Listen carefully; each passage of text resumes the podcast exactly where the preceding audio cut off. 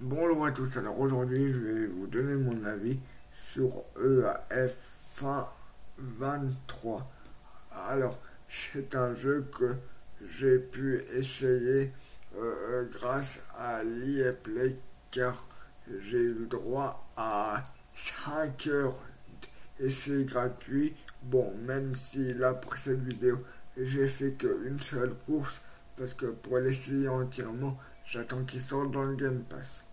Voilà, et pour ceux qui écouteront cette vidéo en podcast, euh, là, à l'heure où je tourne cette vidéo, on, est né le 5, mais vu que le site que j'utilise pour poster mes vidéos en format podcast est en maintenance, vous aurez ce podcast que le 8 ou le 9. Voilà, bonne vidéo à tous. Alors, euh, au niveau du gameplay, j'ai trouvé que manette en main, c'était très agréable.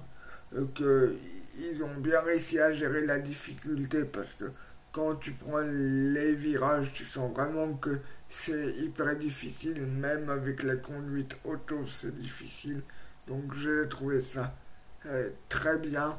Après, là où j'ai été déçu, c'est graphiquement. J'ai trouvé le jeu euh, très moche graphiquement au niveau des visages, etc. pour un jeu de 2023 comparé à ce qu'il peut faire avec FIFA. Mais sinon, je vous le conseille. Manette en main, il est très agréable.